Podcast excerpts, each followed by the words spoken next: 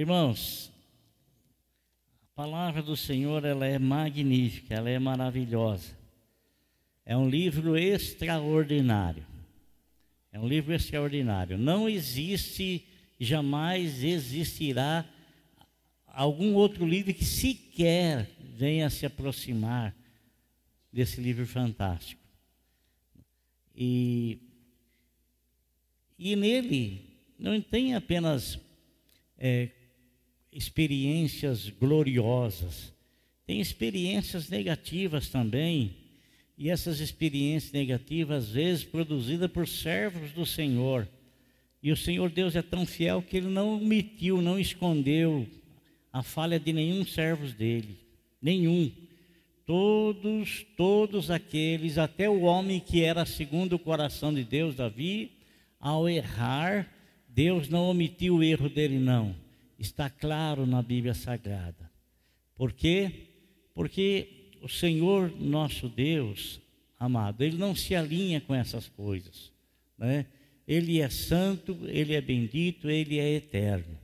Assim como nós vemos na Bíblia alguns exemplos negativos que existem, e esses exemplos negativos, às vezes, como estou falando, às vezes vêm de homens assim que eram homens que andavam na presença de Deus, andavam, então não é de nós estranharmos, não é de nós estranharmos, e nós também devemos ter isso em, em nossa mente, que o homem é homem, e o homem tem uma parte na, na vida dele que é a coisa mais corruptível que tem, que é o seu coração. A própria Bíblia fala isso. Que o coração do homem é terrivelmente corrupto, terrivelmente corrupto. Né? E, e, e, e existe assim exemplos ruins de pessoas ruins mesmo também, mas existe também exemplos ruins de pessoas que foram pessoas que andaram na presença de Deus, mas que num dado momento da vida deixaram de vigiar, deixaram de olhar para o Senhor e se sentiram atraídos por outras coisas, e essas outras coisas trouxe prejuízos terríveis em suas vidas e também nas pessoas que estavam ligados a eles ou em suas próprias famílias. Por isso nós devemos pensar muito, analisar muito que se vale a pena cometer algum deslize, porque os deslizes sempre têm consequências e as consequências não são nada agradáveis, não são nada boas. Então nós devemos andar com o coração íntegro na presença do Senhor. E eu quero falar para vocês hoje da, da, vida de um homem, da vida de um homem que é um grande exemplo para nós. Um exemplo de decisões que ele toma mediante situações terrivelmente adversas, a situação e a decisão que ele toma, é, como ele recebe uma notícia e como é que ele se porta diante dessa notícia terrível que ele recebe. E se você tem aí a sua Bíblia em mãos, se você não tiver, eu creio que vão jogar lá no, no, no telão. Abra comigo aí em 2 Crônicas, no capítulo de número 20.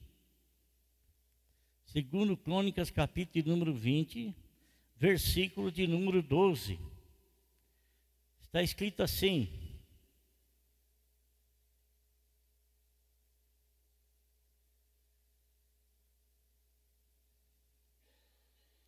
na parte final do versículo, a parte final do versículo. Mas não sabemos o que fazer, mas os nossos olhos se voltam para ti. Então está escrito aí, ó. Mas, volta um pouquinho, por favor. Não, a última frase aqui. Não sabemos o que fazer, mas os nossos olhos se voltam para ti. Amém? Quem foi que disse essas palavras? Quem disse essas palavras foi um homem chamado Josafá, cujo nome quer dizer o Senhor tem ajudado. Josafá, o Senhor tem ajudado. Ele disse essa frase no momento em que ele levantou a sua voz a Deus em oração Mas por que que ele falou tais palavras em oração diante do Senhor? O que aconteceu para que ele tivesse essa iniciativa? Irmãos, a Bíblia nos fala que Josafá, ele foi um homem temente a Deus. Ele foi um homem que andou na presença do Senhor, assim como o pai dele, que tinha o nome de Asa, andou também na presença do Senhor. Veja bem como é importante o exemplo familiar, o exemplo de dentro de casa. Asa foi um homem que andou na presença de Deus. Josafá, filho dele, esteve no trono com ele, corregente dele, durante uns três anos.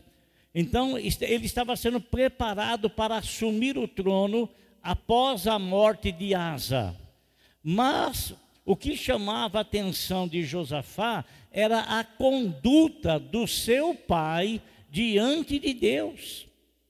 Veja bem como é importante o exemplo, né? O exemplo fala mais alto do que qualquer palavra. Às vezes a gente vê, né, pessoas dizendo assim: "Olha, filho, vai na igreja com fulano. Olha, fulano, leva meu filho na igreja." Né?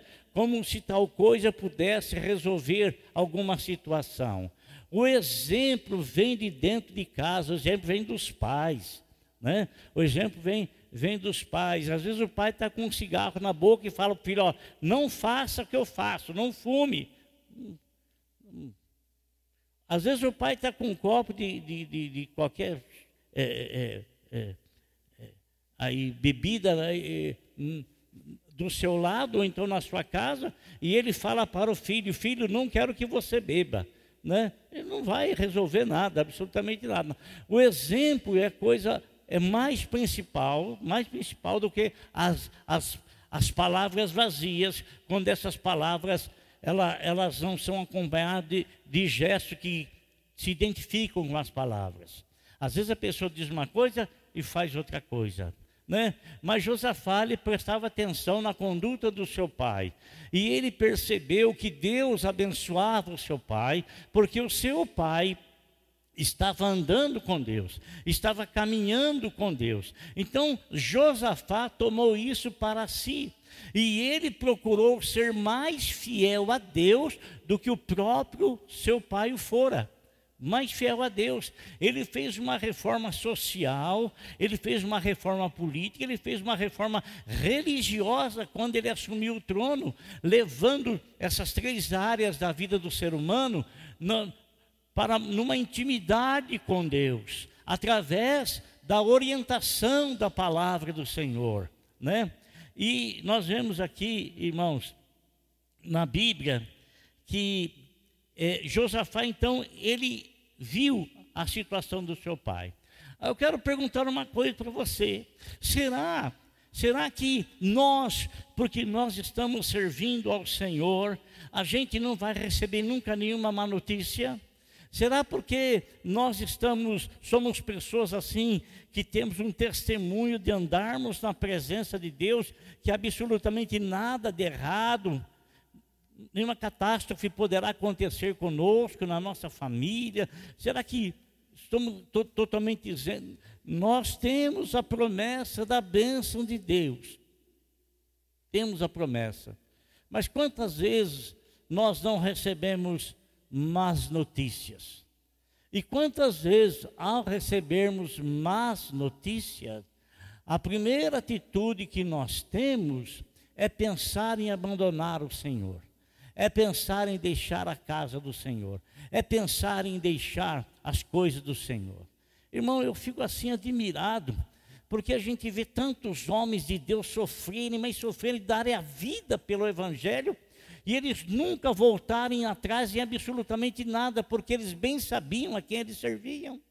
Eu fico admirado com pessoa que por, por qualquer coisa ele está tá sumindo, qualquer coisa ele está redando o pé, qualquer coisa ele está virando as costas, coisa, coisa, coisa de que criança suportaria, pessoas adultas às vezes não suportam. Sabe? Isso, isso porque a pessoa não tem consciência da salvação que ela tem. Porque se ela tivesse real consciência da salvação que ela tem, ela jamais arredaria pé da presença do Senhor, porque ele sabe que toda aquela pessoa que quer servir ao Senhor piamente padecerá perseguição. Toda. Então, estar preparado para as adversidades é algo que se exige de nós como cristãos. O Senhor sabe, irmão, que às vezes Ele não pode dar uma coisa para nós, porque nós não temos capacidade espiritual para suportar. Então, irmãos, a, o que, que a Bíblia nos fala? O que, que a, Bíblia, a Bíblia nos diz? Que Josafá, ele recebeu uma má notícia. Uma má notícia. E que má notícia é essa? Três povos haviam se reunidos para guerrear contra ele. Ele não fez nada a esses povos. Sabe quando você não fez nada, não faz nada e de repente insurge aí uma tempestade sobre a sua vida? Sabe? Sabe quando você não faz nada e aí insurge, aí você fica perguntando: meu Deus do céu, mas que foi que eu fiz? O que foi? Qual, qual, por que, que eu estou colhendo? O que foi que eu semeei? Às vezes, irmão, você não fez absolutamente nada, mas você é inimigo do inferno. Você é inimigo dos demônios, você é inimigo por ser servo do Senhor, por ter a marca de Cristo na sua vida, você é um inimigo, porque você não faz parte da fileira deles, porque você faz parte das fileiras do Senhor, porque você não pertence ao povo dele, você pertence ao povo do Senhor, então, consequentemente, você naturalmente é um adversário, é um inimigo, é um inimigo. Então, às vezes, nós ficamos procurando quais, quais, quais estão, estão sendo a, a, a causa que está gerando dificuldade alguma situação adversa, e a gente tenta procurar isso para querer se justificar. Irmão, olha, Josafá, quando ele recebe essas má notícias, era os, os três povos, irmãos, eram incontáveis, incontáveis. Josafá, a Bíblia nos fala que ele, ele ficou com medo, ele ficou com medo. Você já ficou com medo de alguma situação diversa que você enfrentou?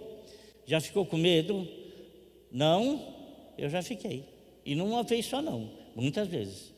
Você nunca ficou. Que bom que você nunca ficou. Que bom.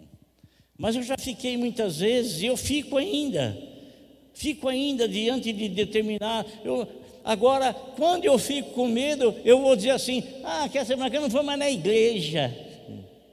Sabe aquela conversinha boba? Sabe?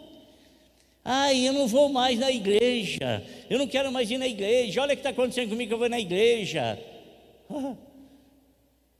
Vou virar as costas, vou não sei o que tem, vou não sei, arruma um monte de bobagem, um monte de, de um, uma, um monte de conversa fiada, conversa boba, sabe? Conversa sem sentido, conversa de quem não está definidamente, perseverantemente na graça e no conhecimento e na presença do Senhor.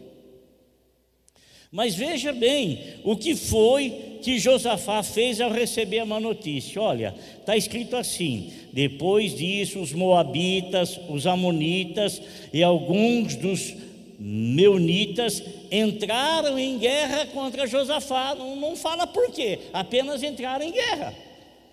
Então informaram a Josafá: um exército enorme vem contra ti de Edom, do outro lado do Mar Morto, já estão em Azazon Tamar, isto é, em Gedi. Alarmado, Josafá tomou uma decisão. Quer saber uma coisa? Eu vou abandonar o meu reino Quer saber uma coisa? Eu vou abandonar minha posição. Quer saber uma coisa? Eu vou dar no pé, vou sumir, vou fugir. Foi isso que ele fez? Qual seria a sua decisão se você fosse Josafá, do jeito que você é hoje? Numa hora dessa já estaria lá para Ouro Fino, lá para a Borda Mata, lá para Campinas? Hã? O que isso faria? Olha, Presta atenção, eu disse para vocês, são exemplos para nós. O que é que ele fez quando ele sentiu medo? Alarmado, Josafá decidiu consultar o Senhor e proclamou um jejum em todo o reino de Judá. Reuniu, reuniu-se, pois, o povo vindo de todas as cidades de Judá para buscar o que? A ajuda do Senhor. Para buscar a ajuda do Senhor. Quando você se sente, irmão, ameaçado, e quando eu digo ameaçado, não estou dizendo que está vindo um exército contra você armado, mas quando você se sente ameaçado por circunstâncias, por situações, o, o, o que é que você procura fazer da sua vida? Fugir? Se esconder? Não. Ele aí foi consultar ao Senhor. Olha o exemplo a nós. Quando você sentir medo, irmão, não adianta fugir. Quando você se sentir em situação adversa, não adianta querer. Não adianta. Quando você sentir assim, vai falar com Deus. Vai falar com Deus. Sabe por quê? Porque você falando com Deus, você está provocando, você está tendo um ato de você está tendo um ato de fé. Você está diante do Senhor.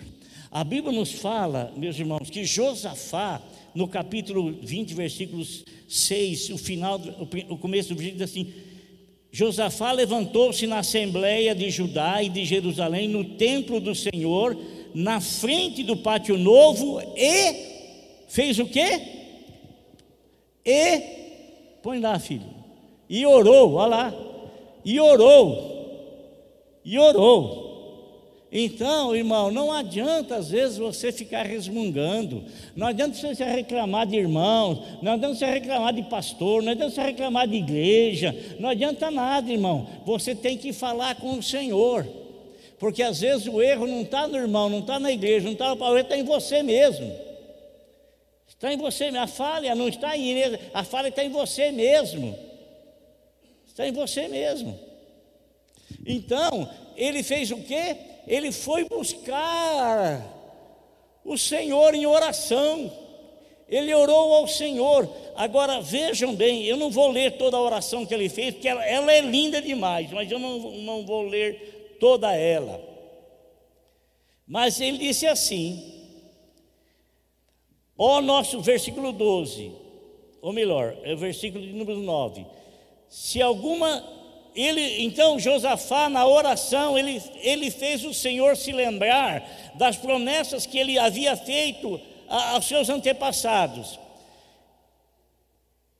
Se alguma desgraça nos atingir, ele está lembrando o Senhor da promessa que Deus tinha feito para o povo dele. Se alguma desgraça nos atingir, seja o castigo da espada, seja a peste, seja a fome, nós nos colocaremos na tua presença diante do trono.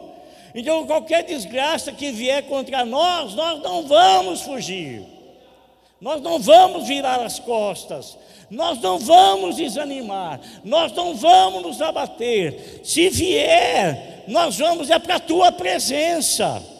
Não vou distanciar de ti por causa da adversidade. Eu vou para a tua presença. Não vou fugir de ti por causa das adversidades. Eu vou para a tua presença. Não vou me acovardar diante das dificuldades. Eu vou para a tua presença. Eu vou para a tua presença. E quando ele vai para a presença do Senhor, ele diz o seguinte: que ele confessa, dizendo: Nós não temos condições de enfrentar esse povo, é muito numeroso, não há condições alguma em nós. Mas olha o que, que ele confessa para o Senhor, no versículo que eu li como texto aqui, né? Diz assim no versículo 12: Ó oh, nosso Deus, não irá tu julgá-los? pois não temos força para enfrentar esse exército imenso que vem nos atacar. Não sabemos o que fazer, mas os nossos olhos estão os ossos, mas os nossos olhos se voltam para ti. Amém, irmãos? Tem situação, irmão, que não tem condições.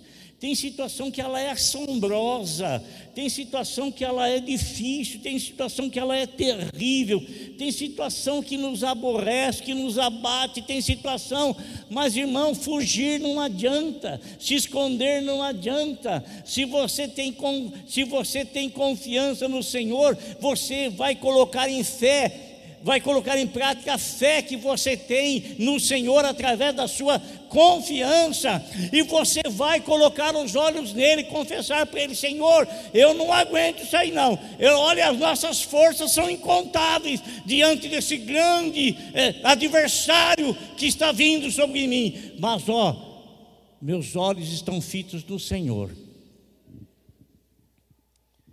Mas os meus olhos estão em ti. Se os meus olhos estão em ti, eu estou tirando os meus olhos das adversidades aparentes. Se os meus olhos estão em ti, não estou olhando para mais nada. Se os seus olhos estão em ti, ainda que o exército, mas os meus olhos estão em ti. Eu não posso com eles, eu não posso com essa situação, eu não consigo vencer essa situação, mas os meus olhos estão em ti, porque é de ti é que vem o meu socorro. De ti que vem o meu socorro. Amém? Então, irmãos, olha que eu quero lhe dizer. Ele orou, né? E aquilo que é motivo para muitas pessoas se afastar, Josafá nos ensina a nos aproximarmos do Senhor, a nos aproximarmos de Deus. E o que, que ele fez? Pôs diante do Senhor a realidade, pois não temos força para enfrentá-los esse exército é imenso, esse exército que vem nos atacar. Agora, irmão, não era somente ele que estava correndo risco, não era somente ele. Ele era o líder, ele era o comandante. E quem estava correndo risco também era todo aquele que o seguia, todo aquele que estava junto com ele, todo aquele que era súdito dele, todo aquele que pertencia ao reino que ele governava, que ele comandava, né? Então o que, que ele faz? Lá no templo, no pátio, está todo mundo reunido lá, todos estão reunidos.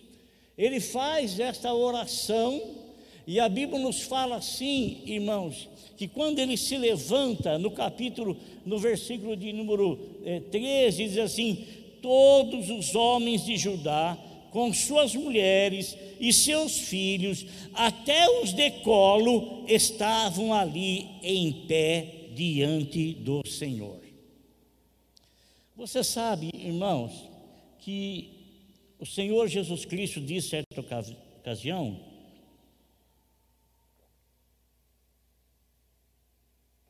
que uma casa que se divide perde a energia, perde as forças. Que uma casa que se divide, até quando o acusaram, até quando o acusaram de expulsar os demônios pelos, pelo príncipe dos demônios, tal de Beuzebu, que eu não quero nem saber quem é, não quero nem ter amizade, nem ter intimidade, não me importa, está é, ali para o nosso conhecimento, mas eu quero ter intimidade e conhecimento é com o Senhor. Então, quando é, pra, para lhe acusar, né, para acusar o Senhor, ele disse: Ah, você faz. Sabe, sabe aquela pessoa, irmão, que ela tenta, ela arruma todo o argumento, porque ela não tem como contestar, então ela começa a arrumar todo tipo de argumento, todas coisas nojentas, coisas que não têm sentido, sabe? Coisas que não têm, é, sem pé, sem cabeça, mentiras assim, é, é, escancaradas, e eles então jogaram isso para o Senhor. Jogaram isso para o Senhor. O Senhor disse para eles: Ah, se uma casa se dividir contra ela mesma, como é que ela vai subsistir? Se o reino de Satanás subsistir contra ele mesmo, como é que vai, vai resistir? Né? Então ele, ele nos ensina que uma coisa muito importante que faz a força, irmão, muito importante, que é a união.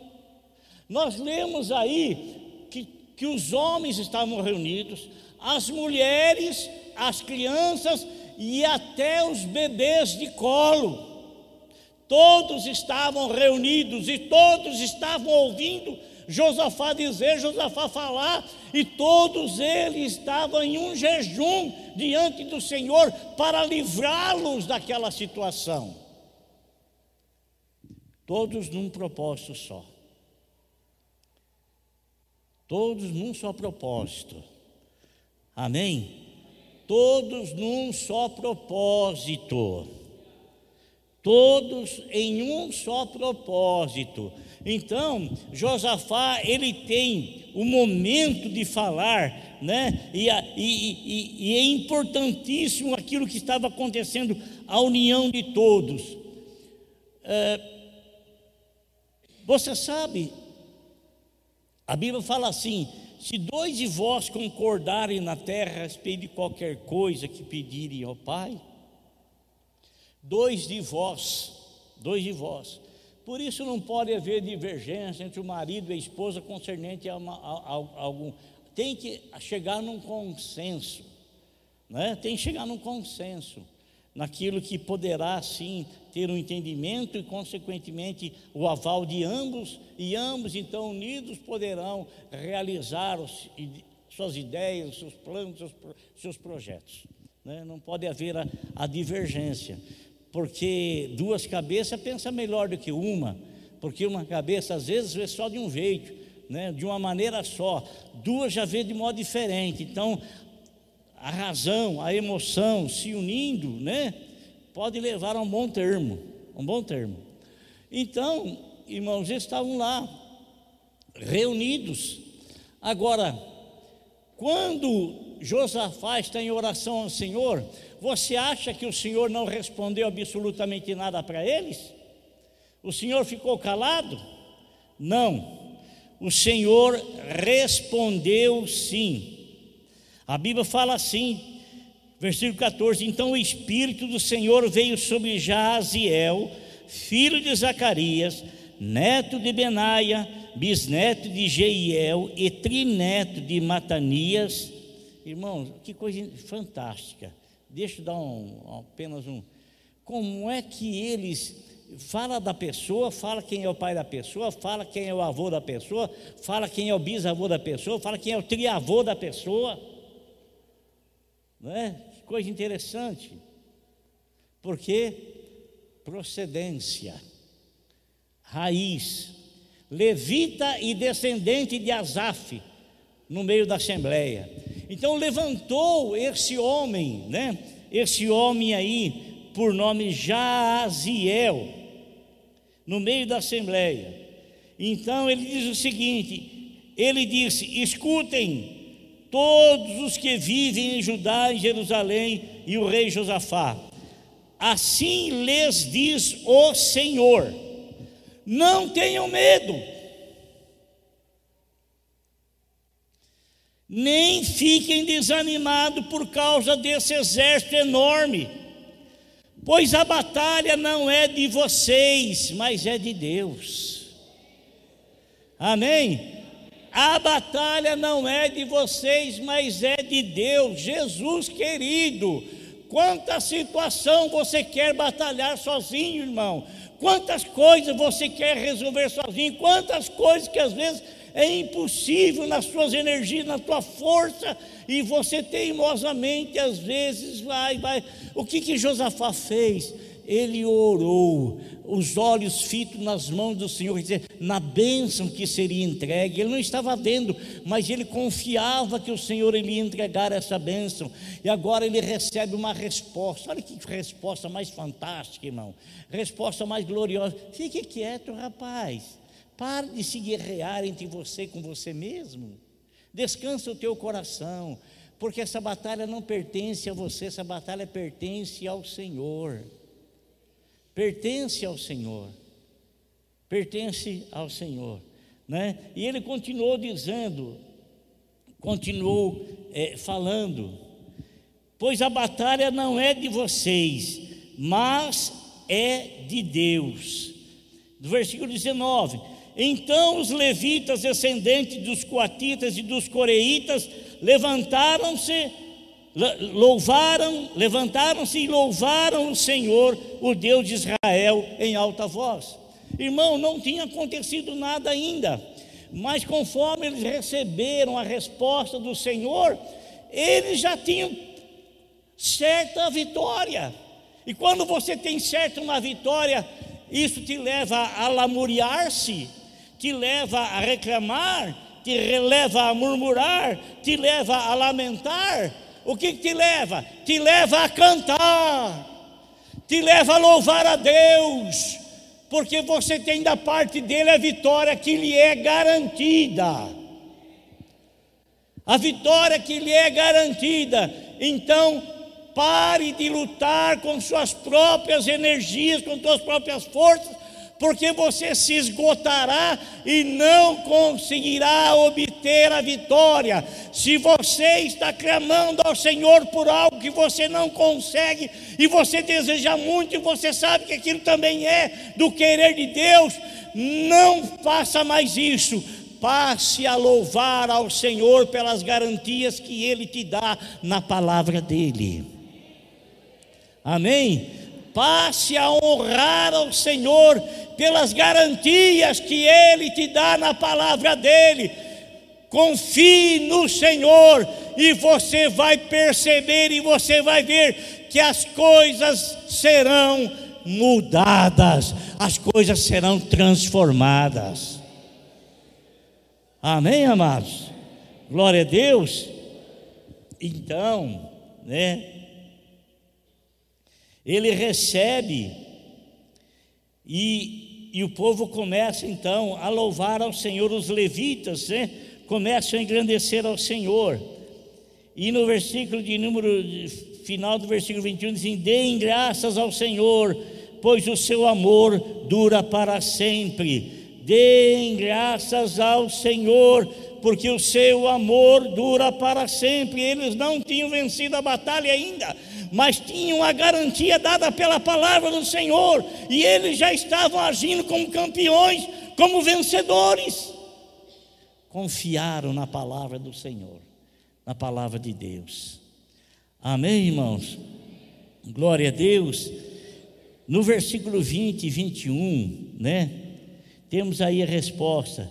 Depois de consultar o povo, Josafá nomeou alguns homens para cantarem ao Senhor e o louvarem pelo esplendor de sua santidade, indo à frente do exército cantando: Deem graças ao Senhor, pois o seu amor dura para sempre. Quando começaram a cantar e a entoar louvores, o Senhor preparou emboscada contra os homens de Amon, de Moabe e dos montes de Seir, que estavam invadindo Judá, e eles foram e eles foram, foram o quê? Foram o quê? Amém. Amém. Eles foram derrotados. Não foi Josafá que o derrotou, mas foi aquele que protege Josafá e seu povo. Não fomos nós que derrotamos nosso inimigo, mas foi o Senhor que protege a nós e protege o povo dele. Então, querido, preste atenção, preste atenção. Quando você estiver numa situação apavorante, quando você estiver numa situação em que você não consegue ver de forma alguma uma válvula de escape, quando você estiver numa situação em que vai te parecer que o inimigo é, é praticamente invencível com as suas próprias energias, com suas próprias forças. Então, o que é que você tem que fazer? Tem que correr, tem que fugir, tem que se esconder. Ah, não vou mais lá, não. Ah, não desce. Ah, vá, faz favor, velho. Faz favor. O que, que, é isso? Parece criança que perdeu um, um pirulito, que perdeu um. Que é isso?